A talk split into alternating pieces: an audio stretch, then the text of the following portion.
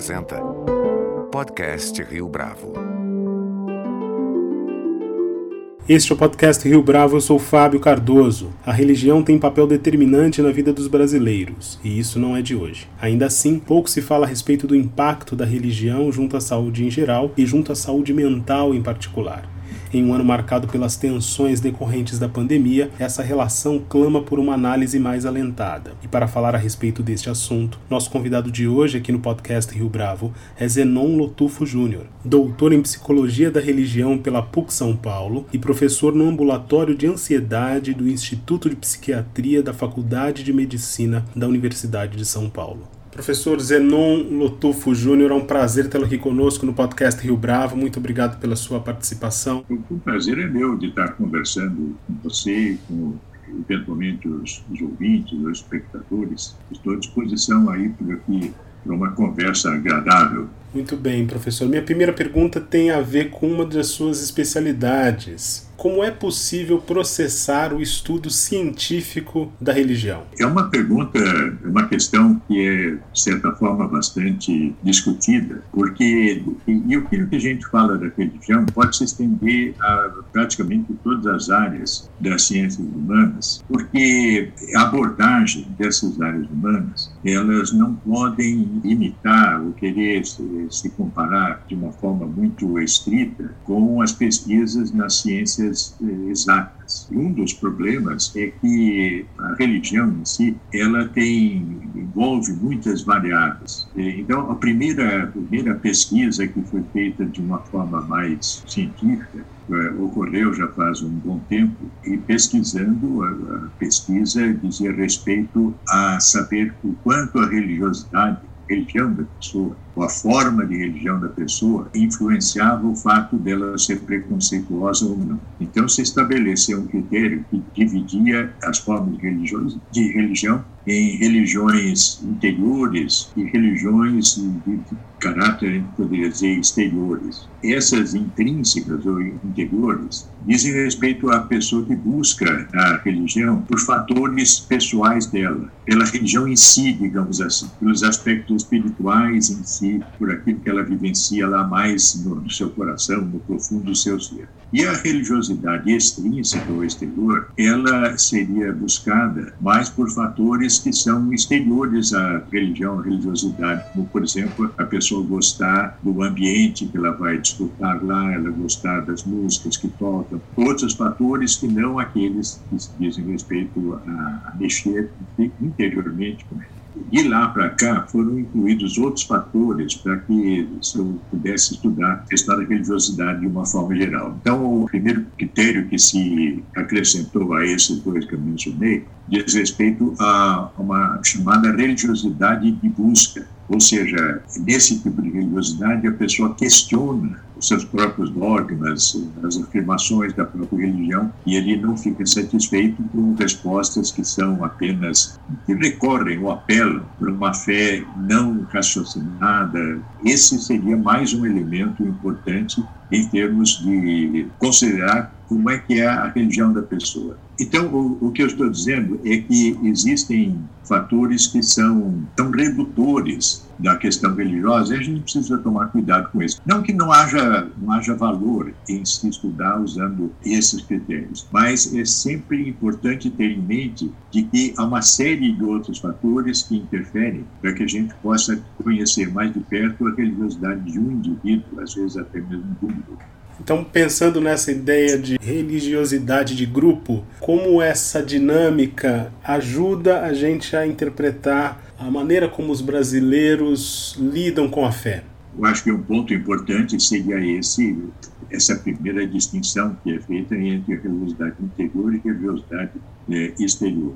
Agora, o que a gente vê muito hoje influenciar o, as reflexões a respeito da religião, eu diria não necessariamente pesquisas científicas, mas enfim, a gente vê no meio teológico que se leva em questão como algo importante hoje, né, na nossa situação aqui no Brasil, para considerar o fenômeno religioso. E a distinção que, que se faz entre uma visão mais fundamentalista e uma religião, poderia dizer, mais liberal da vida religiosa. E esse elemento fundamentalista, ele até algum tempo atrás, ele ficava restrito a alguns pequenos grupos e se caracteriza por uma não se considera importante o raciocínio, o questionamento. Aliás, o questionamento seria o inimigo da fé e é o apego a certas afirmações que consistiriam a essência da religiosidade para o fundamentalista. De outro lado, você teria outros pensadores, outros teólogos, outros religiosos, que valorizam mais aspectos, vamos dizer, do comportamento humano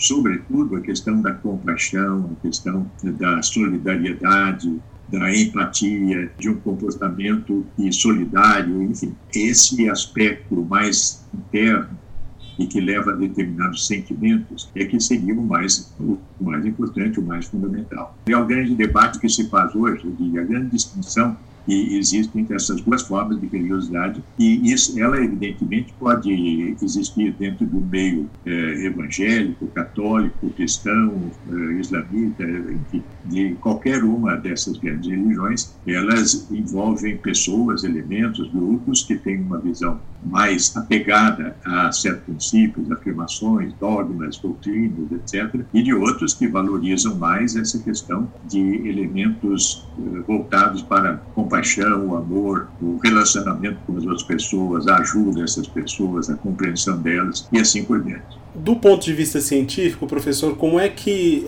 nós avaliamos, ou nós conseguimos avaliar o impacto da religião sobre a saúde em geral e a saúde mental em particular? Olha, existe uma quantidade muito grande de estudos nesse sentido. Há vários volumes, são centenas de pesquisas e que vão se tornando cada vez mais frequentes, e, sobretudo nos Estados Unidos, porque existe mais interesse, sobretudo mais recursos para pesquisar essa relação. Agora, o importante é o seguinte: você pode usar um tipo de critério para encarar o impacto da religião na vida da pessoa, de um determinado grupo, levando em conta uma visão que se tem de saúde mental. Formas fortes de depressão, de ansiedade, enfim, esses transtornos afetivos, transtornos da mente, uma das formas de abordar isso seria essa. Se esse grupo, se essas pessoas não têm esses transtornos, eles teriam boa saúde mental. Essa visão é que normalmente e eu diria até de certa forma, infelizmente, prevalece nos estudos sobre essa relação entre religião e saúde mental. Agora, existe uma outra forma de abordar, e eu até escrevi já a respeito disso, com um título assim, que mais eh, impacto, que há religiões saudáveis e produzem transtornos. O que é isso? Você imagina que duas pessoas, num dia de muito frio, elas eh, veem passam por algum lugar, uma marquise, por exemplo, onde você vai uma família com crianças pequenas e estão ali encolhidos, passando frio e fome, etc. Uma dessas pessoas, ela pode usar um tipo de raciocínio, frequentemente baseado na própria forma como ela encara a religião, quer dizer, nas crenças dela, e ela justifica isso que está acontecendo como sendo, por exemplo, vontade de Deus, ou vagabundagem daquele pessoal, é o pecado, é, enfim, ela dá uma explicação que permite que ela se isente de fazer alguma coisa ou de se incomodar com aquela situação de pobreza, de miséria, de sofrimento. Enquanto que o outro vai ficar, pelo menos, muito incomodado, eu diria, vai possivelmente perder o sono em função daquilo e vai, se tiver uma maturidade é, espiritual boa, vai procurar fazer alguma coisa para é, lidar com isso, ou pessoalmente, né, fazer alguma coisa com aquela família específica, ou se vincular a certos movimentos, grupos, eventualmente contribuir financeiramente com eles, para que esse problema ele diminua, para que não haja tanta miséria, tanto sofrimento. Então, o que eu estou dizendo é que existe um, alguma coisa que hoje é bastante estudada e que se chama da, na psicologia eh, social é uma justificação, uma ideologia de justificação do sistema. Quer dizer, a pessoa encontra explicações para justificar as coisas ruins que estão acontecendo, a isenta de tomar alguma medida. Sempre a culpa de alguém, outros, é vontade de Deus e por aí vai. Enquanto que existe uma outra forma em que as pessoas realmente podem também sofrer porque se identificam com essas pessoas que estão sofrendo. E isso vai ser mais incômodo e, provocar, eventualmente, tudo que gente poderia chamar de certos transtornos da vida dela, porque isso incomoda. Ou seja, um tipo de religiosidade não se incomoda com isso porque tem formas de explicar o que está acontecendo e achar que é, que é isso mesmo. E outro, outro grupo, você poderia dizer, a saúde mental dela a impede de se acomodar com isso. O critério de saúde mental, nesse caso, é da pessoa ser amorosa, essa pessoa se identificar com outras pessoas, essa pessoa tem um, um grau elevado de empatia. Então, você vê, são dois critérios diferentes para se fazer essa pergunta: como a religião se relaciona com a saúde mental de um lado, você pode não ter transtorno, mas eu diria uma baixa saúde mental, nesse sentido, e a própria religiosidade, as ideologias diminuírem a pessoa, eu diria pequenarem a pessoa, e uma outra forma de relacionar que esse indivíduo ele é levado a se identificar com os outros e, e com isso, talvez até mais algumas formas de depressão, de ansiedade, que vêm dessa identificação com o sofrimento humano. Então, nesse sentido, é possível afirmar, e aí eu vou pedir para o professor me corrigir se eu estiver errado, que a religião ela pode provocar mais ansiedade em determinados grupos. Pois é, seria uma ansiedade que leva a algo positivo. É, e não simplesmente a pessoa está vivenciando isso e, e essa ansiedade não ser, eu vou usar um termo, filósofo importante, William James, que falava de ideias e religiões que são dinamogênicas. Né? Dinamogênica, ela gera movimento, ela leva a pessoa a adotar alguma coisa. É uma, uma forma específica de ansiedade que conduz a alguma forma positiva e útil, importante de atuação. Neste ano de 2020 e nessa perspectiva de saúde mental, como é que o professor tem percebido a manifestação da fé como uma espécie de anteparo para os desafios que surgiram em decorrência da pandemia? Voltamos a, a, essa distinção e há pessoas, há grupos, né, infelizmente hoje os grupos cada vez parecem mais numerosos, é, de pessoas que atribuem isso a uma série de fatores que isentam ela de fazer algo de positivo. E você tem outro grupo de pessoas que estão se mobilizando das mais variadas formas para atender as necessidades dessas pessoas mais vulneráveis que estão sofrendo mais os efeitos dessa pandemia. É praticamente impossível tirar do contexto a pandemia, mas já existia um clima antes desse ano de 2020 de vulnerabilidade em termos de saúde mental. Na sua avaliação, o que tem acontecido, no caso, para que nós é, fiquemos mais suscetíveis a essa mudança de clima, essa mudança de humor? Tem a ver com as novas tecnologias? Tem a ver com as nossas expectativas em relação àquilo que nós vamos conquistar? A gente volta a um aspecto que seria assim, muito fundamental com relação a como as pessoas enfrentam os problemas que estão sempre presentes. Dizer, você diz bem que a pandemia ela veio acrescentar alguma coisa, mas que em grande medida já havia, né? essa ansiedade, esse tipo de problema que a gente vivencia, já vivencia antes e hoje vivencia com, com mais intensidade. Agora, eu diria que o que leva a uma maior diferença na questão do enfrentamento dos, dos problemas, das situações de vida, é a questão da imagem de Deus. Essa visão da imagem de Deus foi objeto da, de, de, um estudo, de uma tese de doutorado que eu fiz há um tempo isso resultou num livro que eu não consegui publicar aqui, mas foi publicado nos Estados Unidos, Deus bondoso e Deus bom e Deus mau. A imagem de Deus que o indivíduo tem, ela é diferente do chamado conceito de Deus. Ou seja, o conceito de Deus é algo que se aprende através de estudos, de livros, de leituras, eh, de escolas dominicais, etc. Enquanto que a imagem de Deus é alguma coisa bem menos consciente e é o resultado, sobretudo, do tipo de relacionamento que as pessoas tiveram com seus próprios pais. Ou seja, há uma tendência, e é bastante intensa, das pessoas projetarem na figura de Deus os sentimentos que tiveram com seus pais. De modo que pessoas que tiveram pais eh, muito rigorosos, punitivos, eh, elas tendem a ver Deus também dessa forma. E isso vai ter um impacto na questão de como elas vivenciam e lidam com os problemas. Por outro lado, aqueles que tiveram pais que bondosos, presentes e protetores, etc., eles tendem a ver Deus também dessa forma, de tal modo que a religião, nesses casos, é um elemento importante para que eles eh, lidem com as situações de uma forma mais adequada, mais sábia e sejam eh, menos afetados por essas situações que vivem. Agora, você percebe que eu estou falando duas coisas que contrastam. Está dizendo que antes, antes estava dizendo que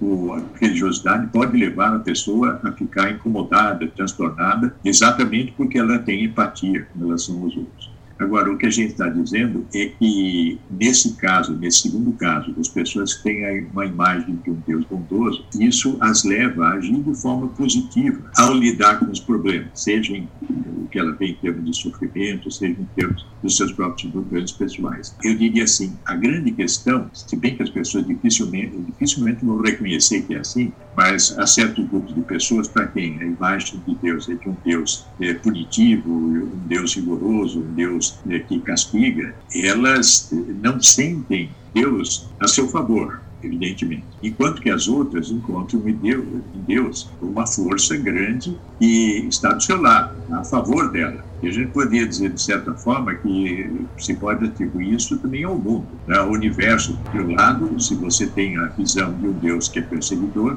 você vai ver o mundo como algo perigoso e coloca suas esperanças em algo que vai além do mundo, mas sempre, de certa forma, o medo tendo bastante importância nesse comportamento. E, de outro lado, você vê pessoas que sentem o universo a seu favor, ao seu lado, e permitem que esse amor que eles percebem na divindade eh, se transmita através dela para outras pessoas. Então a gente pode entender que a relação das pessoas com a fé também repousa nessa relação que elas tiveram com os seus pais. É bem característico isso, porque toda, todas as formas de ver, os critérios de ver a religiosidade, elas são afetadas por essa visão que se tem de Deus, que ele é sobretudo bom ou sobretudo mal. Mal no sentido de ser perseguidor, de ser rigoroso, de mandar para o inferno meio mundo, por aí. Isso vai refletir, por exemplo, em como ela vê a questão do pecado, da interpretação do que acontece na vida. De um lado, ela vai ver Deus mais como pastor e pai, e de outro lado vai ver Deus mais como juiz e monarca. Então, na visão do mundo, isso acaba tendo bastante influência, marca bastante a forma como a pessoa vê toda a sua religião, ela vê o mundo de uma forma geral. Isso constitui assim algo muito nuclear na forma da vida da pessoa, na forma da pessoa considerar ela mesma e considerar os outros e considerar o mundo. São muito marcados por essas experiências iniciais. É concebível buscar soluções efetivas para esse estado de espírito que é afetado, é abalado por essa transição de 2020 tão caótico para um 2021 em que há tanta incerteza? Pois é, eu acho que sim. Existe bastante literatura, movimentos, etc., que usam, propõem formas de desenvolver é, a fé com uma confiança de que tem Deus do seu lado e que ela pode contar com uma força que não está apenas nela para procurar é, viver melhor, melhorar as coisas e enfrentar a situação que a gente está vivendo. Existe um conceito importante, ponto que se estuda em psicologia social, e é o seguinte: o, o, as pessoas, os seres humanos, podem ser divididos de duas formas. Aquelas que consideram o que seria, é chamado tecnicamente de locus de controle, como elas percebem as forças que estão controlando a vida delas como algo externo ou como algo interno. Então, se fala em locus de controle interno e locus de controle externo. Esse ponto é muito importante porque é o indivíduo que vê esse lugar, essa força que está controlando a vida dela, é, fora dela, ela se sente, sobretudo, vítima das circunstâncias. As coisas precisam mudar lá fora, na situação, nas circunstâncias, para que ela se sinta melhor, ela resolva os problemas. Do outro lado, você vê pessoas que sentem esse, esse locus de controle, esse, esse poder para lidar com as situações internamente. Isso pode ser, ser algo que aconteça sem a presença propriamente de religião, mas é muito importante na questão da religião, porque leva a pessoa ou ficar esperando de uma forma passiva que os problemas sejam resolvidos forças exteriores, espirituais, ou se ela percebe que essas forças atuam dentro dela, presença de Deus, de algo espiritual dentro dela, as capacita para lidarem de uma forma mais positiva com os problemas. É sabido que o final do ano ele serve como um momento de reflexão, de pausa, e nesse momento, quando muitos têm falado em novo normal, qual que vai ser o peso dos ritos uh, religiosos para essa reflexão? Eu vou uh, recolocar um pouquinho isso que você está perguntando, porque eh, todo e qualquer, uma expressão rito religioso, né, qualquer prática religiosa, vai ter um significado, e aí vamos falar na, na palavra fé. Né? uma das, é, das formas de se enxergar a fé tem a ver com expectativa. Aquilo que, no fundo, eu espero que, que aconteça e podemos dizer que isso tem bastante a, a ver com uma forma de interpretar a fé. Essa questão da passagem, no caso da passagem do ano, ou outros eventos que podem ocorrer né, no decurso da vida da pessoa, eles podem ter uma influência importante em termos da expectativa que essa pessoa cria. Eu tenho, tenho usado para mim e aconselhado bastante outras pessoas a desenvolverem uma expectativa positiva com relação ao que tem pela frente. Em grande medida, a forma como a gente vai lidar com isso tem a ver com essa expectativa vamos conseguir é, lidar com isso de uma forma melhor, ou mesmo que seja só um crescimento pessoal em função da crise, essa seria uma visão mais positiva, uma expectativa positiva que se, positiva que se cria. E pode achar também que a coisa vai piorar cada vez mais, eh, os novos vírus que estão aparecendo são cada vez piores, a situação política vai estar cada vez mais deteriorada, etc. O que interessa mais é como a gente se situa diante dessas coisas. Eu vou me situar de uma forma que eu vou crescer como pessoa ou de uma forma que eu vou me apequenar como pessoa. E eu tenho recomendado, está feito comigo mesmo e recomendado para as pessoas fazerem, uh, o que eu chamo uma, uma expectativa do futuro se imaginar no fim do ano de 2021 escrevendo uma carta para alguém da intimidade, ou pode ser um bilhete, e descrevendo como foi um ano que, na verdade, ainda não ocorreu. Por isso eu chamo de expectativa do futuro. E é uma forma, assim, mais ou menos simples, da gente incrementar uma expectativa positiva do que vai acontecer. E as pessoas realmente positivas, que têm uma fé firme, com Deus bondoso que está do lado delas, elas se propõem a viver cada vez melhor e a crescer como pessoa, como falei, seja o, o, como forem as circunstâncias externas. E as expectativas, elas têm, podem ser colocadas naquilo que a gente chama de profecia autorrealizável. Quer dizer, as coisas acontecem em grande medida porque eu espero que aconteça dessa forma.